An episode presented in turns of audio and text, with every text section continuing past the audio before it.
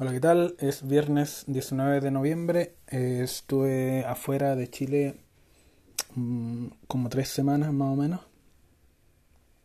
Eh, y como anuncié el capítulo anterior, iba, iba a, suspender este podcast hasta el regreso y es lo que hice. Ahora toca volver.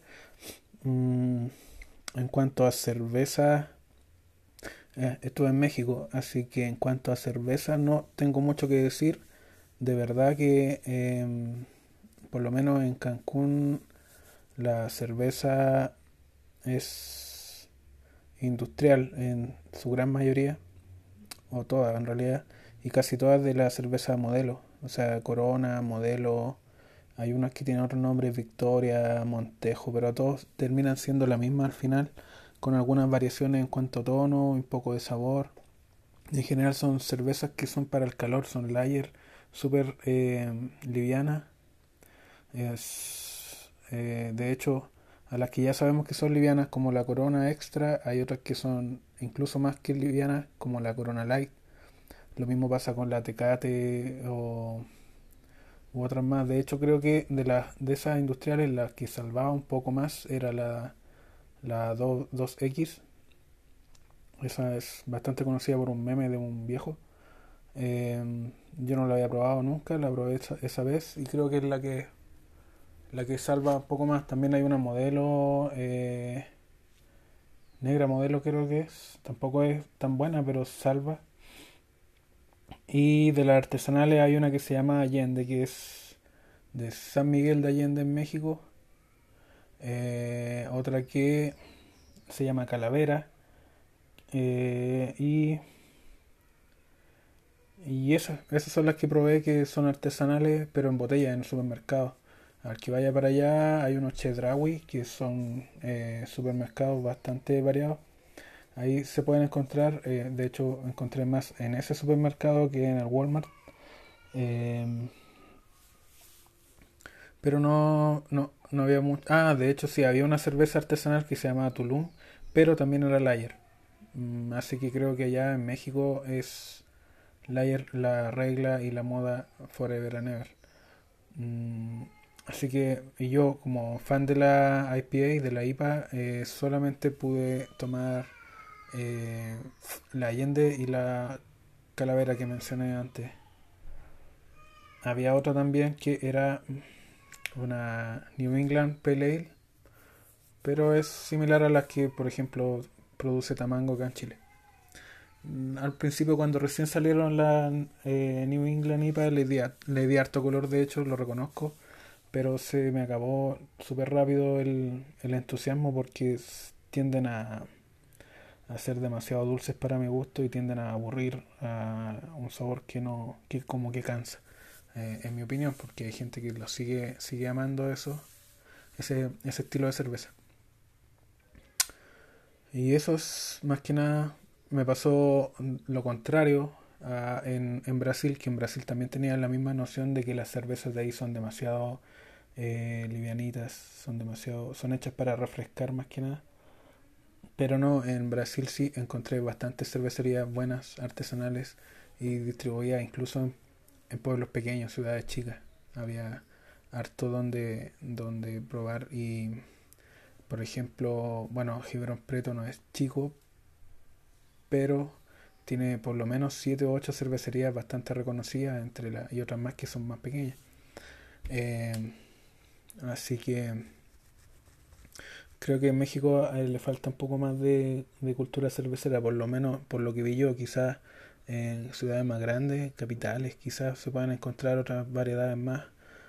Eh, pero eso es lo que puedo contar al respecto. En cuanto a comida, eh, lo típico sería ahí la cochinita pibil, aunque dicen que es, no es típico de la zona, sino que es, lo importaron de, de la zona de Acapulco y los tacos al pastor, em, que son carne de, de cerdo con muchos aliños, entre ellos algunos que no son fáciles de encontrar en Chile, como los achiotes o la gran cantidad de chiles, que los ají, pero ellos le dicen chile, tienen eh, en un supermercado normal, tú puedes encontrar eh, muchas variedades de, de chiles, tanto deshidratado como fresco, como en salsas. Salsas eh, como las conocemos, salsa húmeda por decir así, y hay salsas secas eh, que son como el merquén, que le llaman salsa, salsa deshidratada o algo así, eh, pero con mezclas de chile. Hay unos que son habaneros, por ejemplo, los más picantes, serrano y otros más, y otros que no son tan picantes, que son como más para, para dar sabor quizás, o color. Y son los que usan para, para hacer micheladas, por ejemplo. Eh, eso sería en cuanto a cerveza allá en México. En cuanto al viaje ida, de ida, hay que llenar un formulario que te escanean allá, te genera un QR y te lo escanean cuando uno llega. Eh, más que nada un formulario de, de, juramento de que no tienen ningún síntoma.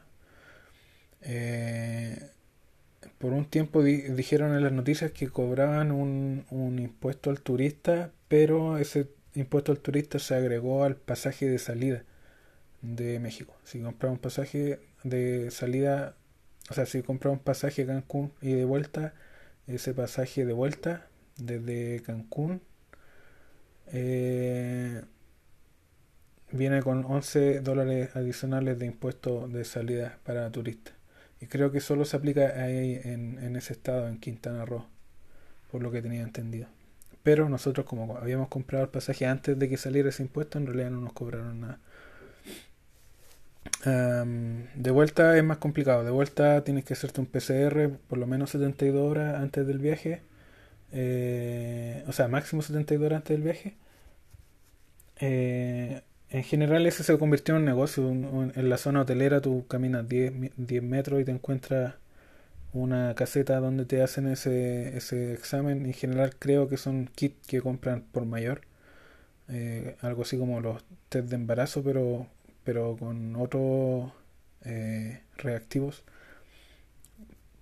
Porque ya había muchos que eran como kiosco, caseta o food trucks adaptados para hacer como una especie de, eh, de laboratorio. En realidad que ni siquiera era el laboratorio, es como uno una silla donde te sientan, te ponen el, el cotonito por la nariz, el, el hisopo y lo meten dentro de un frasquito sellado con tu nombre y listo, se acabó. después te dicen si dio negativo o positivo en alguna página web, eh, te baja el PDF y es el que te revisan en el aeropuerto al subir el avión. Eh, y se volvió un negocio, allá valía 100 dólares, eh, como 1700 pesos mexicanos. Nosotros encontramos uno en el centro que era más barato, 50 dólares. Y y no tuvimos problemas en el reconocimiento acá en Chile ni en la aerolínea, te lo revisan en, cada embarque, te revisan el PCR, eh, el formulario C19 también, que también cuando uno lo llena tienes que subir el PCR, es como un doble check, ah, no sé por qué.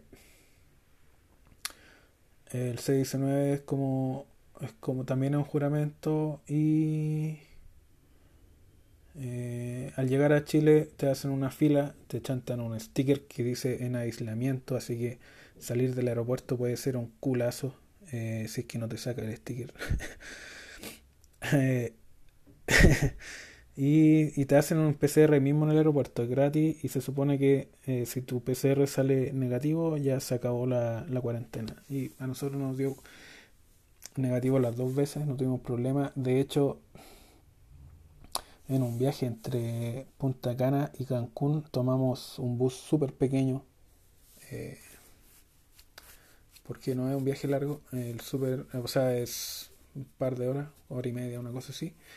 Eh, era súper pequeño y había como tres personas tosiendo pero todo el viaje. Y ahí dije no en dos días más tenemos que hacer el PCR estamos cagados pero no de hecho, eh, dentro de la ciudad, en Cancún, hay unas combi, unos furgones chiquititos donde la gente va amontonadísima.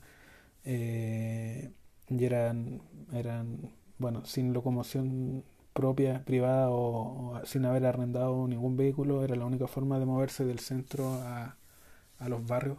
Nosotros arrendamos departamentos en un barrio.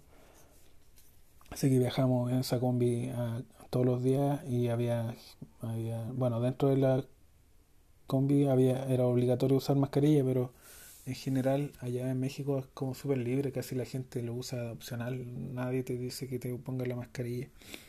Es casi como si no existiera nada y nada de ninguna pandemia y nada. Eso sí, eh, eh, justo ahora que abrieron la frontera en Estados Unidos con México, eh, la gente que había que no quería vacunarse, ahora sí tuvieron una razón para hacerlo. Siempre cuando fuera AstraZeneca que o Pfizer creo que son las únicas que acepta Estados Unidos. Los que tienen Sinovac, CanSino y otras no, no están cagados, tienen que quedarse en México. Eh, así que la gente, los rezagados fueron como locos a botar eh, rejas, a apretarse, aglomerarse y todo por una vacuna solamente porque eh, Estados Unidos lo pide como requisito para cruzar la frontera. Eh, así que no somos en Chile último, los que siempre andamos a última hora, porque todos esos que estaban dejando la cagada con las aglomeraciones eran gente que no quiso vacunarse cuando les tocó. Eh, volviendo al tema de la cerveza, hay varios artículos que tenía pendientes, borré los que eran noticiosos porque ya, ya fue, ya pasó la vieja, son hace tres semanas. Y estaba leyendo un artículo de cómo hacer triple IPA. Eh, digamos que básicamente tienes que meterle más fermentables, o sea, más cebada. Ojalá eh, eh las cebadas más eh, con menos tostado, por decir así, una pale por ejemplo.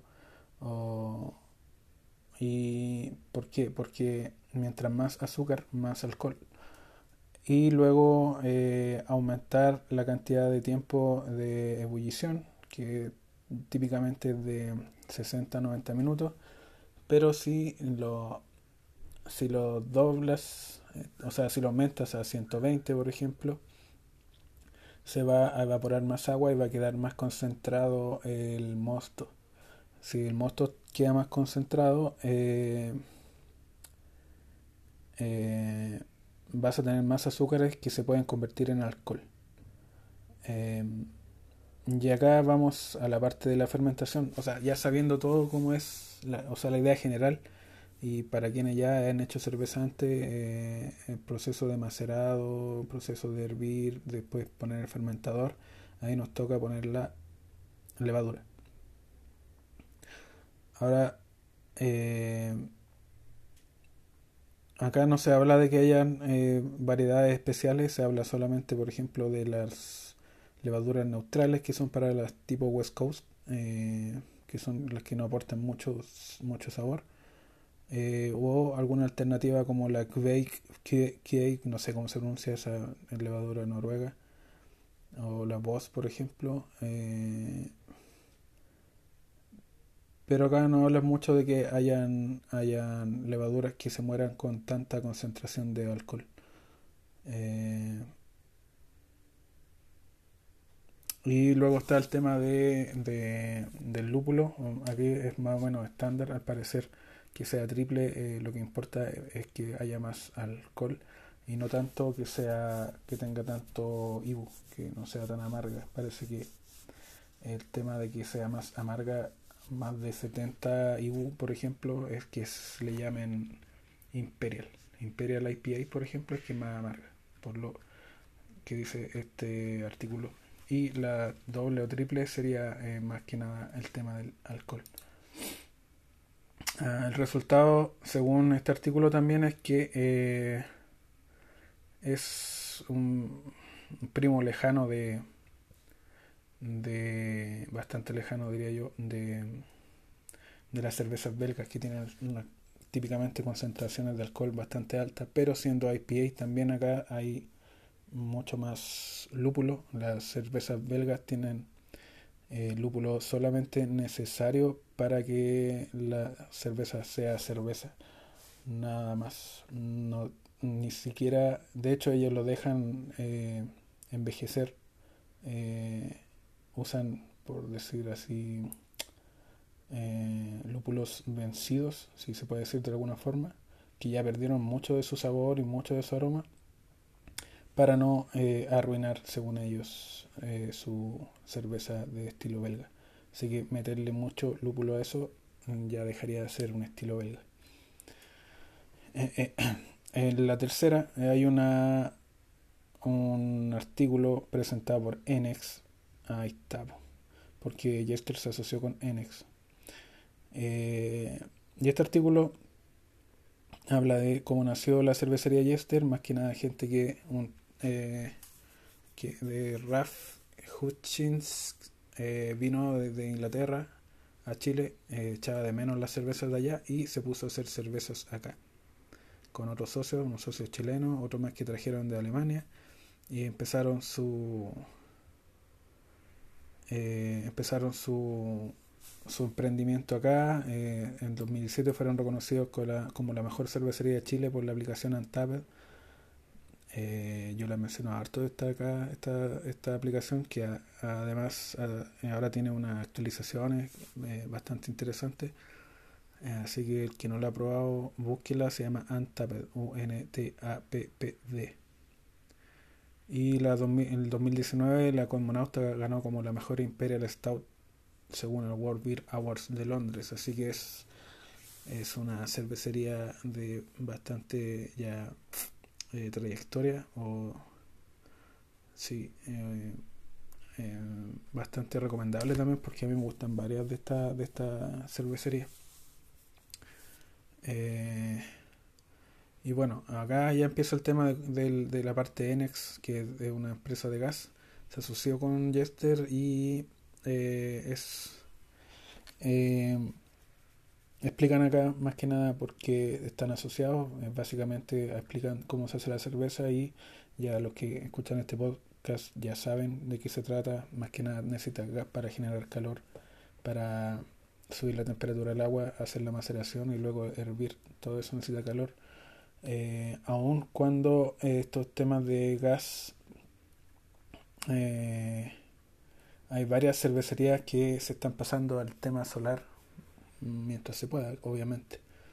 Mm, de hecho, eh, la cervecería AB InBev, eh, eh, que es una gigantesca mundial, hay mucha gente que la odia por ser, por ser grande, pero hay que darle mm, hay que darle la razón en cuanto a ellos se están enfocando en hacer todo súper sustentable desde la semilla hasta la botella, desde eh, usar semillas, maltas, todo, todo este tema que sea sustentable, el cultivo, eh, la fabricación de la cerveza, usar, eh, reciclar los envases, el agua también, el tema del agua es muy importante en el tema de la cerveza, así que aunque no te guste sus cervezas, que son todas más o menos similares y aguadas, no soy fan sí, eh, me parece bueno que, lo que están haciendo. Y hablando de reciclaje, en The Beer Times sacó, publicó un informe que a la vez se apareció en, la Aluminium Association, eh, así que puede haber aquí algún algún tema de intereses de fondo, pero dice que las latas de aluminio son mejores más sostenibles que el resto de envases porque contienen entre 3 y 20 veces más contenido reciclado que las de vidrio o las PET. Eh, las PET en general, mm, no sé en otros países, pero aquí en Chile parece que se van toda la basura. Eh, el vidrio, hay campanas de, con, de Coniquem, sí, creo que son de Coniquem. Eh, que, pero no he visto mucho de latas. en otros países, por ejemplo, tuve mucho el tema de las latas, la gente bota las botellas también en, eh, y las latas en basureros especiales. Eh, hay gente que paga por eso y por lo mismo hay gente que vive de eso, de recoger eso y llevarlo a donde los compran para el reciclaje. Es más, en, Estados, en, Alemania, si tú compras una cerveza, te cobran el envase y te lo devuelven cuando tú te, devuelven ese costo cuando tú te compras, cuando tú devuelves el envase. Esa devolución eh, la aprovecha mucha gente que recoge basura, eh, lata o botella. Eh, por ejemplo, me pasó ahora en México que no te devuelven la plata si no tienes el ticket de compra. O sea, te compras una cerveza, te cobran por el envase, pero si no tienes el ticket de compra, no te devuelven la plata después por el envase. Eh, acá en Chile creo que es parecido. Y por eso eh, en Alemania la cultura del, del reciclaje es mucho más, eh, más extendido, más practicado. Porque no sé, si tú botas una lata por ahí, no va a llegar alguien a preguntarte, oiga, ¿tiene la, la boleta para, de esa lata para reciclarla? No tiene sentido. Así que eso, eh, bueno, aunque este estudio eh, no es nacional, así que no habla mucho de la realidad nacional. Eh, sí, eh, grato ver que hay varias empresas grandes y pequeñas que se están metiendo con este tema de lo sostenible. Y eso sería todo por hoy. Llegué justo a los bueno, 21, 21 minutos. Espero que durante este tiempo lo hayan pasado bien. se viene se viene la próxima semana el, Día de Acción de Gracias. Así que se me ocurre que el día viernes también va a ser un Black Friday, después Cyber Monday, todo lo que venga para los gastos de Navidad. Eh, y en estas fechas soy de los que no compran nada porque es muy probable, porque ya me ha pasado de que a veces quiero algo, lo compro y después me llega de regalo en Navidad y tengo dos veces la misma cosa. Así que. Em, y que pido siempre de Navidad mm, una IPA o un pedazo de carne para meterlo a la parrilla. Así que. Pero no falta que a veces me regalen cosas. En realidad no soy mucho de, de regalos, no soy mucho de pedir cuando me dicen, ah, ¿qué quieres tú para esto? ¿Quieres para lo otro? No sé, una chelita, una carnecita, pero no, no soy mucho de regalos porque en general eh, todos los cachivaches que tengo, ya sea para fabricar cerveza, para entrenar, para eh, navegar por internet o lo que sea, ya, ya, lo, ya lo tengo, tengo, instrumentos musicales tengo. Eh, en realidad no lo único que no soy mucho de gusto, aparte que de, de regalo, aparte que tampoco soy de andar renovando la ropa por cada temporada de moda que aparezca, así que no soy tan consumista en ese sentido. Y bueno, al fondo eso me ha ayudado bastante a, ahorrar y, ha sido de mucha utilidad en estos periodos de, que el país está yendo a la puta mierda. Así que bueno, eh, les deseo un buen fin de semana, pásenlo bien, cuídense, vayan a votar, aunque sea un candidato que sean puras promesas falsas, por lo menos... Eh, si, si sale o no sale, ya tendrá la conciencia limpia según su eh, decisión. Eh, y eso. Nos vemos la próxima. O sea, nos escuchamos. Chau.